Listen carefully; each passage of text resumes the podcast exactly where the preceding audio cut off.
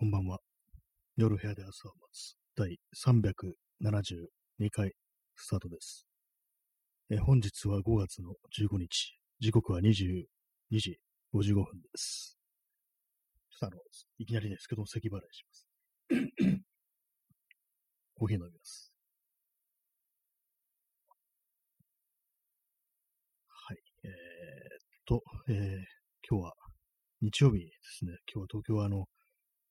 曇り時々雨という、まあそういう感じでしたね。はい。そういうわけで、今日も始めたいと思います。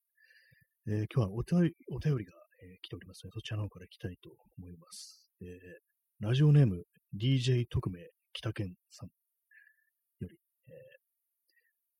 昨夜は展覧会のご来場、またラジオでのご紹介ありがとうございます。ということで、えー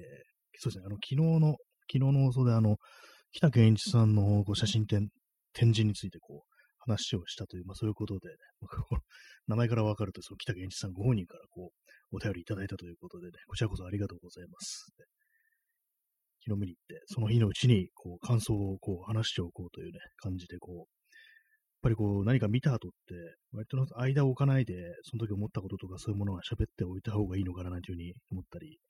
するのでね、こういう感じで、こう、あれですね、あのーラジオっていう場で語ると、よりなんかこう、その、印象というか、そういうものが残りやすくなるっていう、記憶に残りやすくなるっていう、まあそういう感じはしますね。その、北健一さんの写真展の展示のタイトルが、視点、視点というね、タイトルで、その写真、バーでかいこう写真のプリントがこう壁一面にバーンとあるっていう、四方の壁一面にあるという、結構その普通の写真展で、ね、そういう感じのってあんまりないと思うんですけども、大体まあ額に入ったのがこう、何枚、何枚もこう壁に、ね、かかってるって感じだと思うんですけども、本当になんか一つの壁に一枚っていう、でかいのが一枚っていう感じのあれなんで、一般的なその写真展というよりは、こう、なんなんていうかこう、一つの体験みたいな感じで、かなりね、こう、面白い、こう、内容というか、こう、ちょっと変わった体験ができるみたいな感じで、でそれを昨日あの、バグるみたいなね、なんか脳がぐにゃっとなるみたいな、そんな話をさせていただいたんですけども、まそんな感じでね、あの、5月の29日までだったかな、そこで、そのまでこうやっておられるようなので、やってらっしゃるようなので、もし気になる方がいたら、こう四谷のギャラリーヨクトというね、ところに、こう、ありま、ところでこう開催されておりますので、気になって方いたら、ぜひね、行ってみてもらえたらなというふうに思います。そういうわけで、えー、北健さんありがとうございました。はい。えー今、あの、なんとなく、その、私、あの、いつもですね、こういうふうに、ラジオでお便りとかを読むときは、あれなんですよね、このライブ配信の最中って、こう自分のそのメッセージの受信トレイみたいなのが見れないんで、そのスクショを取って、ツイッターので自分に DM、DM をね、そのスクショを送るっていう形で、こう、で、まあ、それをパソコンで見ながら確認してるんですけども、なんか今その DM、ダイレクトメッセージのこう、ところ見たら、なんかメッセージリクエストが来てて、全部それ来てる内容が全部同じ内容のスパムっていうね、なんかそれがこう、目に入って、うわっと思いましたね。はい。でまあ、そういう感じなんですけども、そういう感じってなんだって感じですけども、今日のタイトルなんですけども、ね、一人で静かで豊かでっていうね、まあ、これはあの有名なあの孤独のグルメの中に出てくる、こう、主人公の井の頭五郎がね、こう、物を食べるっていうのはね、なんていうか、救われてなきゃいけないんだっていう、誰にも邪魔されず一人で静かで豊かでっていう、そういうことを言うセリフがあるんですけども、あの、今日、まあ、一人で静かで、一人で静かに豊かに、こう、ちょっと散歩をしてたんですよね。こう、4時ぐらい、ね、夕方、夕方ですけども、ね、16時ぐらいにこう出て、どこ行ったかというと、あの、あれに行きました。あれっていうか、あそこに行きました。高円寺に行ったんですね。なんで高円寺行ったかっていうと、最初なんか行く気なかったんですけども、なんかこうツイッター見てたら、なんかあの、再開発反対デモがやってるみたいな、そんなことが書いてあって、あ、そうなんだと思って、まあ最初あの中野に行こうかなっていうふうに思ったんですけども、まあでも中野の隣高円寺ですからね、まあ、だったらまあちょっと見見てみるかみたいな感じで高円寺まで行ったんですけども、私の着いた時間にはこうもうすでに終わってたみたいで、こう何の痕跡もありませんでしたね。まあそういう感じで、あのちょ高円寺に行ってっていうね、ところなんですけども、あれですね、あの、ちょっとあの、椅子、椅子欲しいなと思って、椅子があったら便利だなと思って、それもあの、折りたためるスツールっていうんですかね、それもあの、座面が結構高いところにあるやつ。なんか、結構ね、ああいうの、すごく安いのがね、その辺にあるんで、なんかリサイクルショップ的なところ行ったらなんかちょっといいのあるんじゃないかみたいなことを思って、こう、行ったんですけども、つってもあの、リサイクルショップ、あ、あるかどうかなというふうにね、ちょっとわかんなかったんですけど、なんか、高円寺ってありそうな気がするみたいな、そんな気持ちで行ったんですけども、あまり、あんまりないですね。一軒ぐらいしかなくって、で、まあ一応入ったんですけど、まあ椅子は置いてなかったという、まあそんな感じでした。なんか昔はもっとリサイクルショップみたいなのって高円寺いろいろあったと思うんですけどもね。あと、まあ有名なね、その店では、まあそのさっき言ったその高円寺の再開発反対デモとかにも多分関わってると思うんですけども、なんかあの素人の欄っていう、そのリサイクル、いろんな中古の品を使ってるお店があるんですけども、なんかね、行くたびどこにあの店あるかどうかわかんないんですよね。今日もなんかこの辺りだったかなと思ってこう見ながら探しながら歩いたんですけども、結局なんかどこだかわかんなくて、まあ調べればいいんですけども、なんかあんまこう、雨とかね、降ってたんで、ちょっとなんかね、なんかめんど めんどくさくなって、こう、ちゃんと調べずになんかこう適当に歩いてたりしたんですけども、結局見つからずにという感じで、まあそんなところでね、何も買わずに帰ってきたという、まあそんな感じです。まあどうしても絶対欲しいというわけでもないんでね、まああれなんですけども、まあなんかこう、理由がね、理由が、外に出る理由というものがあまりないから、そんな感じでこう、理由、ね、なんなんかこう、あるとなったら、ちょっと行ってみるみたいな、そんな感じになるんですけども、まあ、その、高円寺の街をこう、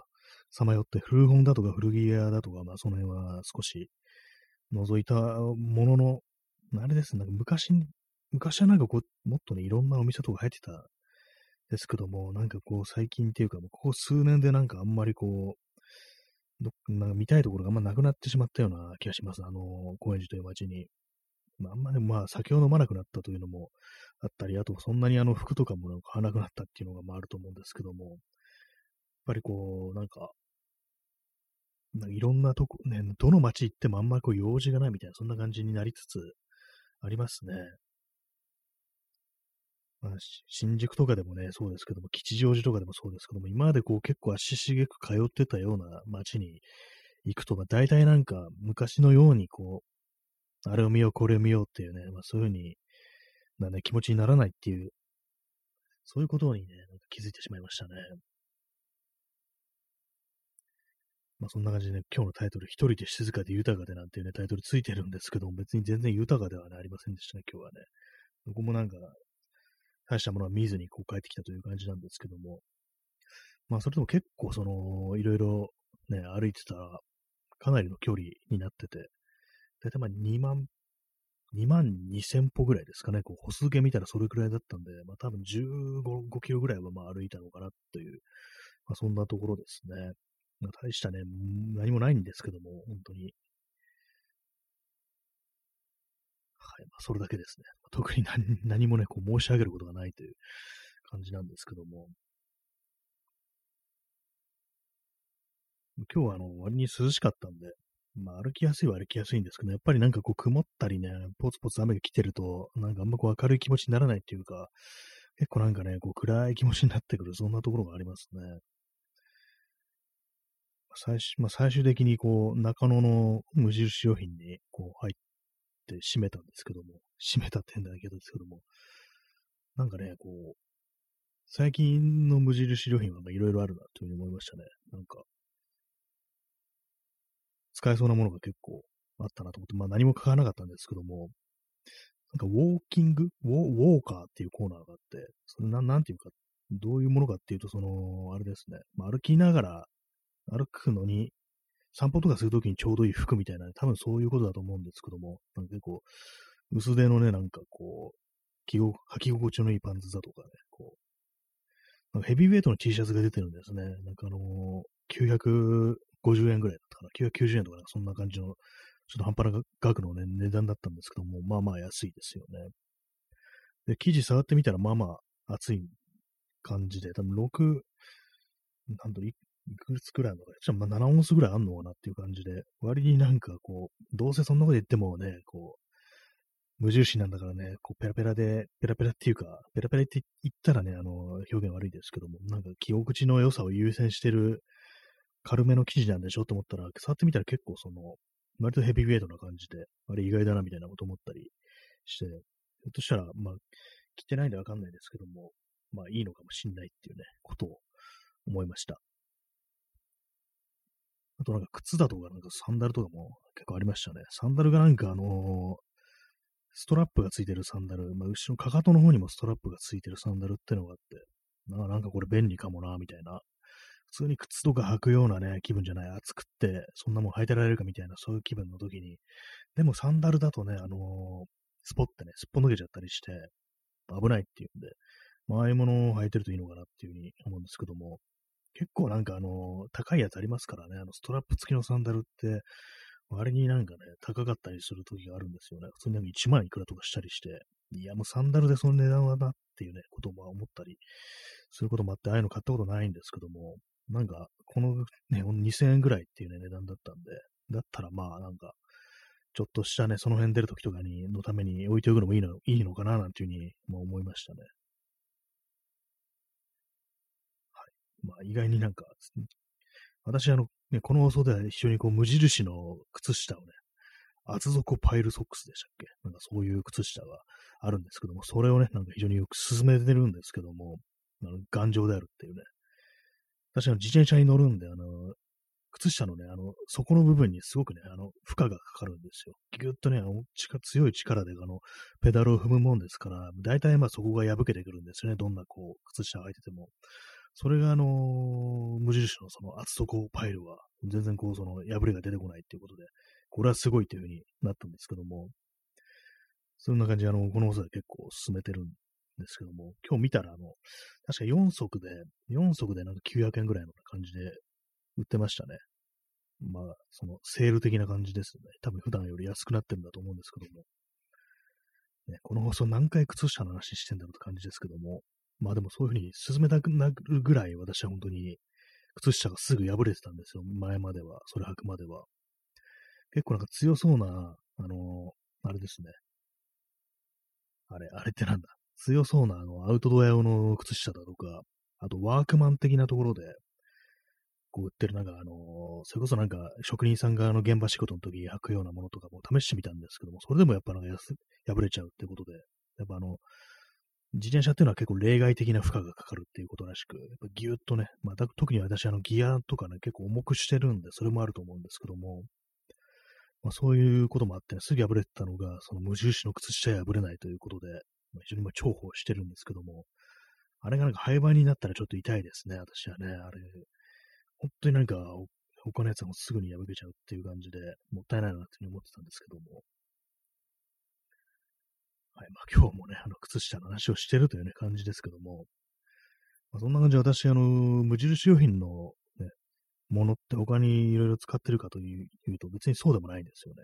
まあ、服とかは、あれなんですよ。なんか、一番大きいサイズでもね、なんかその、今着れるには着れるんですけども、大きさが足りないっていう感じで、やっぱなんかちょっと小さめに作られてるっていう、まあ普通なのか、私がちょっと異常なのかもしれないですけども、大きめのね、大きめの感じで作られてない服なので、そっちはあんまね、こう、着ないんですよ、服は。まあ、靴下だとか、まあそういうところとか、あとまあ文具とかなんとなくあそこで買ったりしますね。なんかボールペンとかそういうものとかね、筆箱とかなんか、筆記用具の類は割となんか、無印で買ったりしております。はい。ね。まあ、どうでもいい話ですけどもね。靴下に、靴下本当にすぐ破れるという人がいたらね、それだけはあの、お勧めできますね。ちょっと自信を持って、あれは、あれだけはお勧めできますね。本当破れにくいというのがあるんで。結局足の裏は破れないで、最終的にダメになった時、あの側面がね、あの破れるという感じになりましたね。それぐらいあの底は、足の底の方は本当強いんだなというふうに思いましたね。まあ、夏とか、まあ、そういうちょっとね、厚底になってる、厚めに作られてる靴下まあ、不快かもしれないというふうに思うかもしれないですけども、まあ確かに薄いものに比べたらやっぱりちょっとそれなりにね、こう、足に汗とかかいたりはしますけども、そんなにまあでも、うわ、足が熱いな、みたいな感じで気になるレベルではないので、まあ全然まあ夏、真夏でも私は普通に履いてたりしますね。コーヒーを飲みます。今日はあのちゃんとしたコーヒーを、まあ、入れてますね。インスタントじゃない普通のコーヒーですね。そういう感じなんですけども。なんかですね、いつもこう始めるまではなんかいろいろ喋ることがあったように思うんですけども、実際始めてみると、なんかこう本当に十ね、数分でなんか、あ、もう今日話すことも何もないやみたいな、そんな感じになったりしますね。そうですね、他に何かあったかな。あなんかそうなんですよね、あの、普段ね、気になってることは、サンダルというもののね、気になってること、私もサンダルね、まあ、その辺ほんと出るとき用にあるんですけども、置いてあるんですけど、玄関に。あれ履いてるとき、なんかあのー、足とあのサンダルの間に小石とか入ってこないですかね。私もそれがすごいあって、あのサンダル履いてるときに。なんだ、どういうタイミングかわかんないんですけど、結構大きいのがなんか、ね、大きいね、砂利みたいなのがなんか、その足、足裏とそのサンダルの間に入り込んでいくってことが結構よくあって、それでなんか本当に本当になんかね、そのその辺出るときぐらいにしかね、履かないんですけども、普通にまあなんか、スーパーとか行くときでもまあ履かないようにしてますね。それだったらもう靴履くっていう感じで、まあ、そのくらいなんか異物がなんか入ってくる確率が高くって、まあ、あれなんかも自分の歩き方のせいなのかななんていうふうにちょっと思うところもあるんですけども、なんか私そうなんですよね。なんか、今スニーカーとか履いてても、なんかあのゴミ、ゴミっていうかね、なんか小石みたいのが、すぐにあの靴の中に入り込んでくるんですよね。あれがなんか結構気になって、私も足のね、裏がなんか敏感なのか何なのか知んないですけども、うわ、またなんか入ってきたみたいな感じで、結構ね、嫌な気持ちになることが多いんですけども、はい。まあ、そういうところなんですけど、私の癖のせ、ね、歩き方の癖のせいなのか、それとも皆さんもそうなってるんでしょうかということが、ちょっとね、気になってるというね、まあそんな話なんですけども、あと、あれなんですよね、本当なんか安いね、なんかその辺の本当に、で売ってるようなね、サンダル履くと、靴ずれじゃない、靴、靴じゃないんですけども、サンダルずれみたいなのがちょっとできる時あったりして、結構固めのなんか便所サンダルみたいなのがね、であのストラップの部分がちょっとあの、尖ってるみたいなね、そういうのがね、なんかあったりするんですよね。それがなんか結構その足の甲の部分をね、攻撃するみたいなところもあったりして、あれもなんかね、ちょっと嫌なんですよね。だからもうそんなに買うときとかね、その辺のことを触ってチェックするなんていうね、ことがありますね。えー、チャンツさん、えー、小石よく入ります、サンダル。ああ、やっぱりそうなんですね。入りますよね、あれ。なんか絶対入りますよね。入る入るようにできてるっていうかもう、ガラ空きだからね、もうそんな小石もどんどんどんどん入り放題だっていうふうに、まあ、思うんですけども、なんか街歩いてる人のね、様子を観察してると、あんまそんなね、うわ、なんか石入ってきたみたいなね、そういうリアクションを取ってる人ってあんまりいないような気がして、まあでも夏場とかね、普通にサンダルとかでね、外出してる人は結構多いんで、これに悩まされてる人あんまいないのかなというふうに思ったんですけども、私はもう頻繁にその小石が入ってきて、もうなんかか、かかとやっぱないとダメなのかなみたいなね、ことはね、思ったりしますね。もしあの、小小石入り、小石入るぜの方いたら、あの、コメントをくださいというね、そんな感じなんですけども、だからあんまこう、サンダルね、こういう、ちゃんとしたもの買う気にならないっていうのはありますね。結構あの、あの手のなんかストラップ付きのサンダルとかだと、手羽っていうね、あの、ブランドっていうんですかね、まあ、のハリケーンとかなんか、定番のストラップ、ストラップ付きサンダルみたいなのありますけども、たまにああいうの気になってね、眺めてみたりするんですけども、でも石入ってきそうだな、みたいなことはやっぱり思うのと、あと、自転車に乗ることが多いんで、やっぱりこう、あれですよね、無理だなというふうに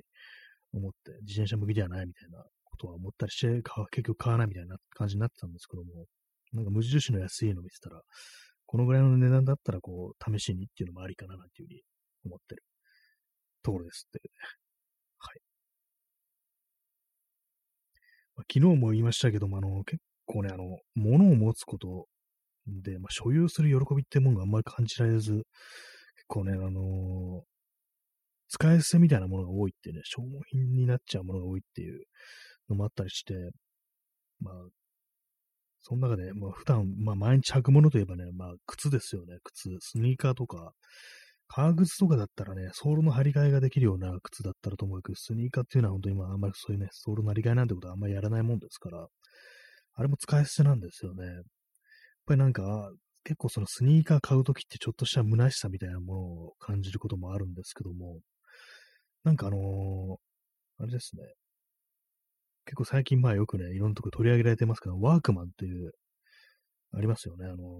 まあ、それこそあの現場で、職人さんが現場でね、履いたりするような、そういうものを、そういう、まあ、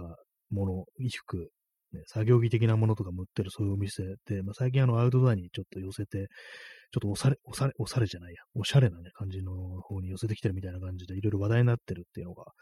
あるんですけども、なんかあそこの靴がなんかすごく、こう、いいみたいな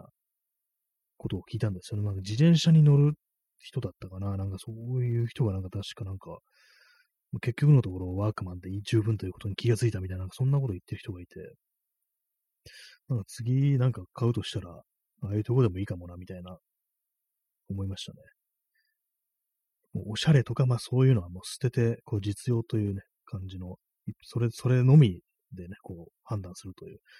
まあ自転車乗るときはね、まあそうですよね。やっぱりこう、本当消耗品的な感じなんで、結構そのほんと安いやつね、買うと、ナイキ、ナイキとかね、バンズとかの結構安めの定番のやつとかをね、買うと結構ほんとなんか、まあ靴下と同様で穴が開いてくるんですよね、ソールに。だからまあそういう、そういう風になるんであれば、こうまあちゃんとした、まあ、自転車用のやつを買うか、それかまあワークマン的なもので、こう、普段使いはそのワークマン的なやつで、にして、なんか結構長距離行くぞって時はその自転車用のスニーカーにするなんていう、まあそんな感じで使い分けようかなみたいな、そんなことを思ってる。今話してる途中でなんかもう、どうでもいいこと話してんなみたいなこと思いましたけども、まあそんな感じですね。最近なんか本当物を買う気があんましないっていうのがあったりして、ね、なんか外出ても何も買わずに帰ってくるってことが、まあ非常に多くなりましたね。なんか今日もなんかいろいろいいものがあったら買おうかななんていうふうに思ったんですけども、でも逆になんかそれとなんでね、こう逆に反対に飲食、飲み物とか食べ物なんか変にかよくわかんないものをね、買っちゃったりしますね。後悔するなんてことが結構ありますね。えー、P さん、えー、ワークマン。ワークマン女子という売り方はどうにかならないものか。まあなんかそういうのは最近ありますね。なんかね、ワークマン女子っていう。なんかこう、ちょっとなんかね、嫌な予感ってものがね、ちょっと漂ってきますよね。大丈夫か？ワークマンみたいなね、ことは思ったりするんですけども、変な方向にね、ならないかみたいな。てまあ、これは、あの、女子だからというわけではなく、なんか妙にね、なんかこう、本筋をなんか見誤えるみたいな、なんそんな感じになってしまっては、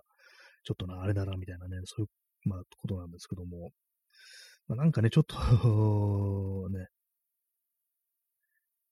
まあでもい、うん、どうなんですか、まあ、俺、ちょデザインが良くなるに越したことはないですけども、ね、まあでもなんか売れてるみたいですね、本当にね。なんか銀座のなんかね、こう、銀座にワークマンができたみたいな、なんか結構不思議な感じしますけどね、なんかそんなこともあったりして、結構いろんなところにね、なんか増えてってるのかなと思うんですけども、私からするとワークマンというのはね、あの井の頭通り沿いにある、ね、ワークマンっていうのはね、そこが一番近いっていうね、感じなんですけども。まあ、結構郊外の方に行くと、あの、ロードサイドみたいなところに、こう、ね、ワークマンってバンってあったりしますからね。なんかあるとなんかどうも見てしまうっていうのがありますけどもね。えー、P さん、えー、普通のワークマンに来てもらうようにしないのが、こう、味噌汁の匂いが。ああ、分けてるってことですね。確かに、あの、銀座のやつはワークマン女子。他の、それこそね、あの、今言ったみたいな、井の頭通りとか郊外のね、やつが普通のワークマンで、女、女は、そのワークマン女子の一時やみたいな、まあ、そういう風になってるっていうことかもしれないですね。確かにその銀座のね、ワークマンの感じってちょっと違いましたからね、なんかこう、ちょっとなんかあのアウトドア寄りのちょっとおしゃれなユニクロみたいな、そんな感じの売り出し方みたいな、そんなね、感じになってましたね。まあ、お客さん結構行きたような感じでしたけども、えー、どうなんでしょうかというね、ことはやっぱり思ってしまいますね、なんかね。普通の、まあ、ね、今までの一般のワークマンには女子供は来るんじゃねみたいな、なんかそういう、まあ、ミソジニー的なね、こう、ね、そういうものはある、実はあったりするみたいな、そういうことがあるんですかね。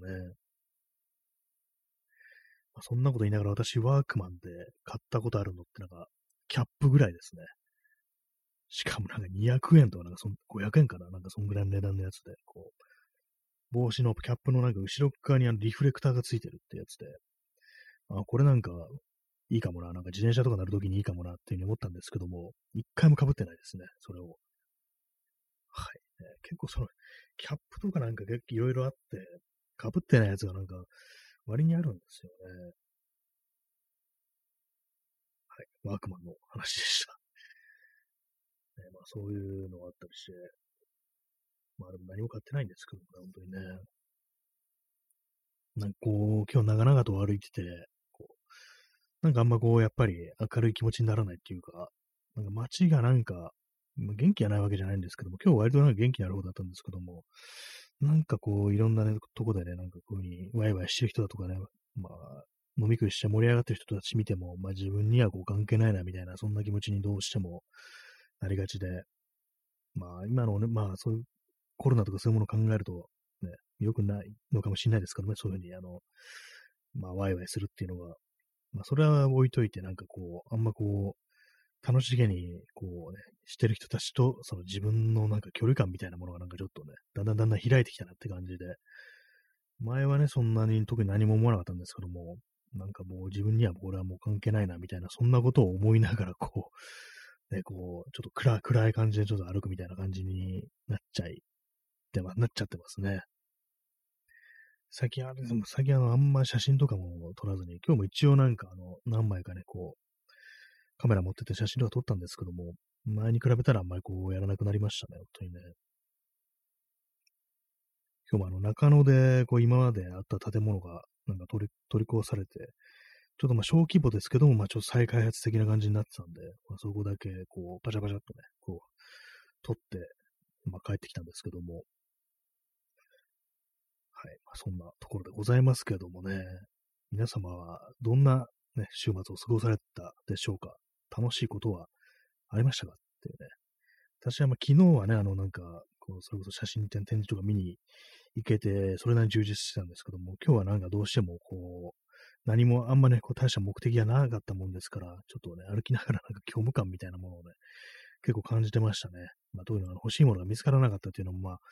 あると思うんですけども、はい、終了まであと2分、リスナーにお礼を伝えようというね、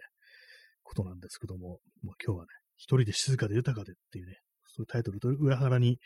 なんかだんだんね、なんか、ま、昔と比べて本当に一人で静かで、ね、豊かに、こう、行動できなくなってきたなっていうね、